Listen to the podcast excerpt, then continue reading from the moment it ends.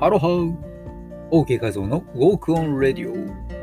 毎週土曜日夜10時半はライブの時間です。ということで今夜も始めます。通常はですね、美しいウォーキング、ビューティーダイエット、理想の体型を作る方法などお伝えしたりしています。また音声マーケットについてのビジネス情報なんかもね、時折お届けしたりもしています。はいえーメールマガジンのご登録とは番組説明欄を後ほどご覧くださいですね。というわけでですね、今日のテーマは依存症についてですね、お届けしたいと思います。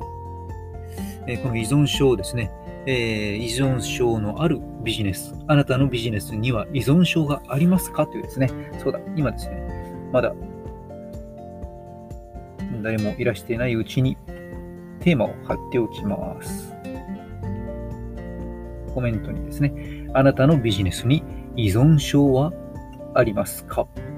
ということでですね、始めていきます。よいしょあ、こんばんは。いつもありがとうございます。ですね。はい。ちなみに、あなたのビジネスには依存症がありますでしょうか？まあ、お仕事ですね。会社に勤めている方も、その会社でですね、提供しているものは、えそれを購入している消費者、お客様にとって依存症があるのかな、どうなのかなというですね、えー考えてみてみてください。ですね。はい。まあ、もう少しですね、えー人が来ましたら、今日の本題に触れてですね、えー終了しよう と思います。というわけでですね、えまずはですね、あ、コメントが消えてしまった。えーっと、もう一度いきます。よいしょ。あ、そうかそうかそうか。そういうことでしたね。うん、あ、こんばんは。ね、ありがとうございます。ねうん、はい。そういえばですね、これはコメントをしないと、そうですね、視聴者が現れなくなったんでしたね。忘れていました。ということで、えー誰もいないと思って喋っていたら、すでに視聴者の方が、えーいたりしました。えーということでですね、はい、今日はですね、えーまあ、普段はね、えーウォーキングということで、最近またちょっと個人レッスンとかもですね、ポコポコ、えー行っていてですね、なかなかグループレッスンのですね、ウォーキングの講義、講演、授業というものはまだまだコロナの影響で行いにくい状態なんですけどもね、まあ基本的に日本人の歩き方、姿勢、動きが美しいなと、まあ、そんな風に世界共通認識されるような未来を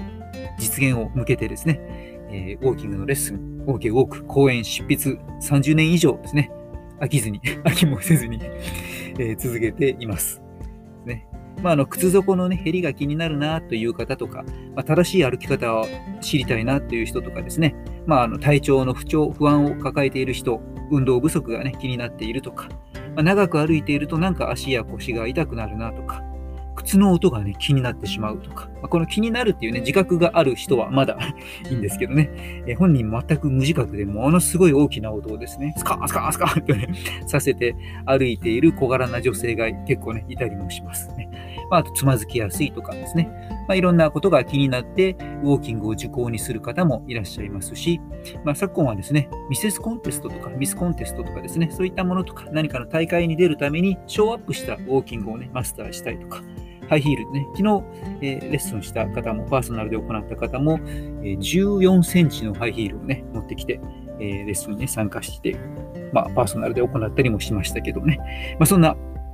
ウォーキングなんかを普段はずっとずっと やっています。で、土曜日、まあ、収録ではですね、そういったことも、まあ、チップスなんかもですね、お届けしたりもしていますけども、まあ、ライブでですはね、ライブでですですはね、とね、日本語がおかしくなってきまして、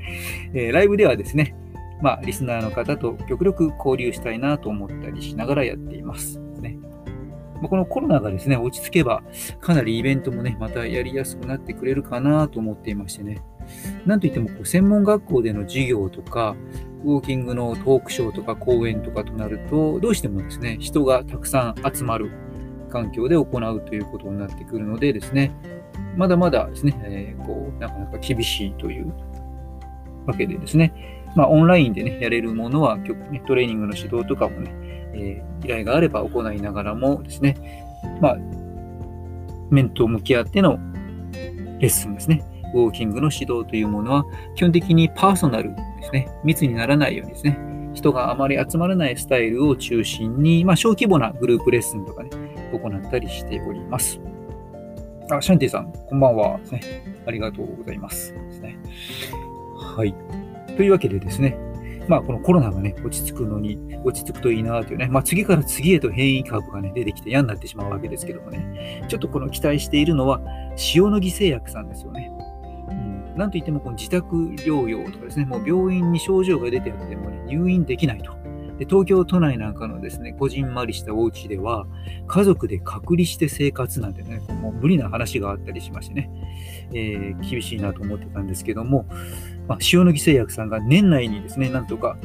承認をね、えー、されるようにというですね、承認申請へ目指してですね、今、新型コロナウイルスのこの飲み薬タイプの治療薬ですね、これを開発をね、急いでくれているということでですね、まあ、いわゆる軽症者とか中級者とかね、入院の前で自宅療養だと言われた方がですね、まあ、自宅でね、点滴打ったりとかできないので、まあ、飲み薬でね、ちょっとウイルスの量を減らしたりとかね、えー、症状を和らげるための飲み薬の治療薬をね、作ってくれるということでですね、うん、早く出来上がってくれるとね、少し安心材料が増えるかなとね、思ったりしています。うん、というわけでですね、えー、まあ、本題にですね、入っていきましょうか。ですね。今日は先ほどはですね、モテ親父さんのですね、えー、ライブに行って、モテ親父さん、芸達者ですね。はい、えダイエットのこととかですね、髪のお話とかですね、いろんな話もしながら、え実はベーシストであってギターも弾けてしまうということで、弾き語りもね、行っていたりしましてね、えー、聞き入っていました。ですね。まあ、そんなこんながあってですね、えー、今夜は私のライブを行っているということで、テーマとしたのが、あなたのビジネスには依存症がありますか？ということですね。まあ、これはどういうことかと言いますとですね、依存症のあるものっていうのはビジネスとしてすごくね、こう収益性が上がりやすいと。まあ、当然ですよね。リピート率が高いというね、えー、ことになってきたりします。うん、で、ちょっとですね、えー、考えてみると、実は収益性がめちゃくちゃ高いものというものは大体民間ではなくて国が牛耳っているというですね、そんな実態が実は見えたりもします。まあ、ざっくり具体的に言えば、お酒とか、タバコとか、塩とかですね、まあえー、そういった、まあ、依存症の高いものってね、国がビジネスをね、えー、行っているようなところに入り込んでたりもします。まあ、そこから外れてですね、まあ、民間でも扱いやすいものとして、他に、じゃあそういったもの、どういうものがあるかなというと、分かりやすいのは、お砂糖ですね。砂糖とか小麦粉とか、まあ、白い粉ですよね。合法の方のね、白い、えー、砂糖、小麦粉とか、まあ、それを使った、いわゆるパンケーキブームとか、ラーメンブームね、菓子パンとかね、クレープとか、まあ、依存症があるようなものですね。でこの依存症っていうのは、まあ、基本的には、こう、なんでしょうかね、それがなきゃもうダメだと、我慢できないと。もう会社遅刻しようが何だろうが構わないと、それで満たしたいんだというね、まあ、社会生活に支障をきたしてしまうような状態ですね。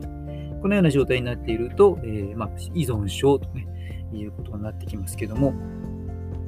うん。まあ、こういった依存症、ね、ビジネスで言い換えると、まあ、強烈なリピート性がある、えー、というものであればですね、すごく、うんまあ、成功しやすいというわけだったりもしますけどもね。だからこの依存症をですね、ちなみにですね、えー、シャンティさん、ドラムさん等はですね、何か依存症の経験あるでしょうか、うん、私の体験としてはですね、結構チョコレートとかアルコールもあれですけどね、でもアルコール以上にややもすると、カフェインとかチョコレートとかの方にね、なんかこう、やめられないような、ね、時期もあったりもなんだりも、えー、しましたけどね。まあそういったものであったりとか、うん、他に何がありますでしょうかね。こう上げていくと、まあギャンブル、スマホ、ねえー、最近で言えばね、スマホ、ステロイドとか、あと薬物とかですね、まあ、性とか、お金儲けとかね、これもね、えー、依存症があるなんて言われるものであったりしますけどね。うん結構ですね、えー、まあ、パッと思い浮かんでくるものというと、いずれも、まあ、あまりですね、どっぷりこれに依存症になっていくと、生活崩壊していくような最終的に幸せになれない というようなものがですね、なぜか多いんですよね。それでなんかすごくいい依存症ってないのかなと考えてみたんですけどね、結構難しかったので、もしね、これをお聞きの方で、あこういう依存症はすごくいいですよっていうね、実行してますよというようなものがあればですね、えー、もしこれをアーカイブで聞かれた方はコメントをね、残してくれると嬉しいなと思ったりしています。うん。まあ、個人的には、筋トレとかね、これトレーニングもね、割と依存症あるなぁとはね、えー、自分では感じたりもしています。うん。でですね、まあ、この、これについてですね、えー、本日の本題のまとめに入ってしまうとですねわずか今夜の、えー、ライブが10分足らずで、えー、終了してしまうことになりますので、えー、どうしようかということですけどね。うん。まあ、もしかしたらですね、今日ちょっとですね、このライブに、あ、行ってみますという、ね、方なんかもいらっしゃったのでですね、来るかもということでですね、えー、そんな時に限って僕が早く終わってしまうとですね、後々ですね、あれ、もう終わったんかいってツッコミが来ますのでね、うん、まあ、なんか話をできてればいいなと思ってますけどね。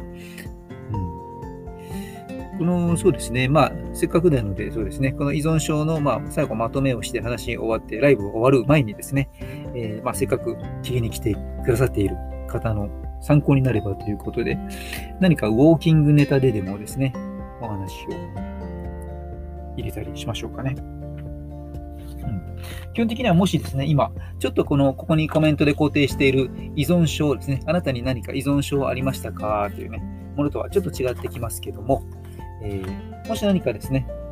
ウォーキング、姿勢、ダイエット、まあ、このあたりでですね、ボディメイク絡みで何かですね、えー、お悩みがあればですね、一つ、えー、ここでですね、質問にお答えをしてね、本日のライブの締めに、テーマに戻ろうと思ったりもしますけどね。何かね、こうありますでしょうか？何か、え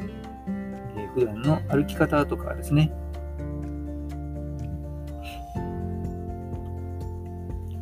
これを知りたいなというものがあれば、ぜひ、コメントで記入してくれると嬉しいです。ですね、お、シャンティさんありがとうございます。美脚法？ということですね。うん。まあ、足をきれいにするですね。方法。これは結構ですね、いろいろありましてですね、まあ、美脚といっても人によってね、好みもありますので、まあ、細いのが良かったりとかね、しっかりと筋肉のメリハリをプリプリっとつけたい方もいればですね、長さにこだわる方もいたりとか、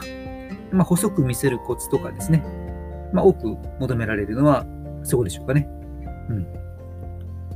まあ、そういったものですけども、まあ、このポイントとしてはですね、まあ、細く見せる一つのコツとしてはですね、その上のですね、お尻なんかにもね、結構ポイントがありましてですね、お尻をキューッと軽く引き寄せていく形ですね。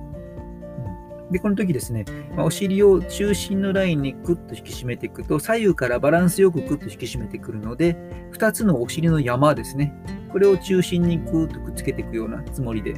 えー、ちょっと絞っていくと、連動して太ももの内側のあたりですね、に力が入ってぐーっとね、こう引き締まってきたりします。ので、まあ、内側のラインがね、引き締まって整っていて、足のラインがこうまっすぐになってきたりとか、まあ、視覚的に細く見えるね、えー、ような形に変わっていくというね、こんなメリットが出てきたりします。で逆に、えー、膝がポカッと開いてしまったりとかね、足元が開いてしまったりとか、で外側にね、えー、張り出してくると、どうしてもこう足が曲がってカーブして見えてしまうので、視覚効果的には短く見えてしまうとね、ことになっていきますのでですね、ももの内側をこう意識していく、でそのためにはちょっとですね、お尻をくっとですね、でまあ、なぜっていうと、えー、ももの内側よりもお尻の方が筋肉に意識を向けやすいんですよね。なので、そこをキュッとね、えー、絞っていくとですね、結果として、えー、足のラインがね、えー、綺麗に引き締まるような使い方ができるようになってきたりもします。でその筋肉が正しくできているか、使えているかどうかっていう部分でですね、まあ、いろんな方法がありますけどね、そこの筋肉をね、パンパンと叩いてみたりとか、ね、呼びかけてみたりとか、ねえー、使っている筋肉を意識するという方法がありますけども、一つやりやすいのとしては、キュッと力が入れられる、え、部位の筋肉であれば、そこを筋肉をですね、ぎゅっと力を入れる。で、力を抜いてぐっと緩める。また力入れる、緩める。こういったことを繰り返すことによって、そこの筋肉をですね、こう自分の意思コントロールでクックッとね、えー、動かす能力を磨いていくというね、方法もありますので、ね、ぜひ試してみてください。あとはテクニックとしてですね、見せるときに角度ですよね。どういう角度から見せたら一番細く美しく長く見えるか、ね、こういったものはですね、え、鏡とかカメラとかですね、え、をうまく活用しながらですね、自分のベストな角度というものを研究してみることをお勧めします。はい。ということでですね、えー、シャンティさんの美脚法、えー、参考になりましたでしょうか？ですね。お、シャンティさんどうもありがとうございました。ということで、うん。えー、まあ、早速実践してみてください。ですね。はい。というわけでですね、ちょっと、え、本日時間が早いんですけれども、えー、まあ、本題に入っていきましょうかね。うーんと、何でしたっけ？そうそうそう。何でしたじゃないですね。依存症ですね。はい。で、この依存症です、えー、まあ、まとめに入りますと、えー、結局、まあ、この依存症というものは、あ特徴として、まあ、ある種の快楽を求める行為なんですよね。で、あるはずなんですけども、まあ、前半に挙げてきていたような、まあえ、お酒、タバコ、砂糖、小麦粉とかですね、まあ、ギャンブル、薬物とかね、え、ステロイドとか、まあ、いろんなこういったものの依存症になっていると、うん、最終的にこう幸せになれないというね、特徴としては、あの全部こうドーパミンをですね、たくさんドバッと、ね、出ると。で、それでまた、えー、その快楽を求めると言って共通して、えー、この辺りのものは、どんどん量が増えていくというね、傾向があります。うん、例えばですね、えー、じゃあコーヒーをね、1日1杯飲んでたらね、気が済んでいたものが、気がついたら2杯、3杯、4杯ね。私も8杯、10杯飲んで、毎日飲んでた時期がありましたけども、えー、こう配数がね、こう満足いく量が増えていってしまうと。では、ビジネスのギャンブラーもいますよね。ビジネスのやりがいではなくて、お金儲けの金額の方に、ね、固執してしまって、年収が1000万あればとし、ね、頑張っていた人が1000万、3000万、1億、10億ってもっともっとってね、お金だけを追い始めてしまってね、えー、不幸になっていくパターンとかですね。まあ、その、うん、これだけで済んでたのに、それだけで足りなくなって、どんどんどんどんというね、えー、ことで、まあ、身を滅ぼして最終的に幸せになれないようなパターンにつながりやすいという傾向が、この依存症、ドーパミンをね、えー、出すことによって得られる快楽に行く依存症のタイプの人に多いと。うん、で、まあ、コメント欄にもね、ぜひ書いてほしいのが、その良いことの依存症ですね、えー、というものはなかなかね、こう見当たらなかったりするんですけども、うん、まあ、あえてですね、言えばですね、えー、いわゆるこうセロトニンを分泌させるような流れとかですかね。うん、そういった意味ではもしかしたら、えー、まあ、ウォーキングはじめね、こうトレーニングも呼吸とリズム運動ですね、えー、なんかによってセロトニンをね、得ることで、こうね、あよかったってすがすがしい快感を得るというね、こういったものはね、すごくいいなというものであって、それが例えば同じ分量であっても、翌日も半年後も1年後も同じ分量であっても気持ちいいなと感じられるんですよね。まあ、他にこう綺麗な景色を見たりとか、ねすごく綺麗な海を見たり、朝日を見たりした時に綺麗だなと思っててね、ものすごく綺麗な朝日をね、見て感動して、ね、これが次はもっと派手な朝日と、でその次はもっと見たことのない変わった色をした、ね、朝日とね、そんな風に過剰にどんどんどんどん増えないですよね。普通にいつもね、綺麗な夕日を見るたびにですね、また感動するという、うん、こういったセロトニン系ね、これがまあ一つのヒントかなと。そしてもう一つありまして、これがいわゆるオキシトシンと言われるやつですね。オキシトシン的な幸福。ここで、まあ、具体的に言えば、まあ、感謝の気持ちですよね。ありがとうっていうね、感謝の気持ち。ねうん、あるいはね、動物を見たりとか、えー、子供を見たりして愛おしいなと思う感情というのは、やっぱりこれも半年経っても1年経ってもね、10年経っても30年経ってもですね、同じようにね、えー、同じものを見て愛おしいなと思うので、これはどんどん過剰にエスカレート、これもしないですよね。ありがとうでね、もう気が済まなくて、ありがとう、ありがとう、ありがとうって、ね、3回言ってくれと。翌日は10回言ってくれとね、これ回数増えていってしまうことはないですよね。ので、まあね、えー、何年経っても10年経っても感謝、えーねえーで嬉しいなというものは変わらないというね。という、まあ、こういったものですね。こちらの系統のですね、えー、ものに、えー、追い求めていけば、その先にはすごく幸せがね、えー、幸せになれるというね、方向に行きますのでですね、ぜひですね、え、これはまあ、人生もですね、ビジネスもですね、すべてにおいて、ね、ちょっとこの依存症というのを考えたときに、良い方向に、そしてその先のゴールも良い、えゴールにたどり着けるような流れというものを考えてみるとですね、何かすごい面白いものをね、こう生み出していけるかなと思ったりしています。ということで今回はですね、その依存症というものについてですね、これを上手にですね、えビジネスに、そして人生にですね、有効活用する方法はないかなということで、ライブのテーマに取り上げてみました。ですねまあ、ぜひですね、え、この放送を聞かれた方、ね、あるいはアーカイブで聞かれた方ですね、もし、あ、私はこんないい依存症に、ね、あるいはね、あの、NG な体験でも構いませんので、ね、こんな依存症ありましたというね、コメント欄ね、また記入してくれれば嬉しく思います。というわけでですね、本日はあなたのビジネスには依存症がありますか？をテーマにお届けしました。ねえー、ということで、えー、本日も最後までお聴きくださりありがとうございます。ここまでのお相手は OK 画像でした。ではまた次の放送でお会いしましょう。マハロー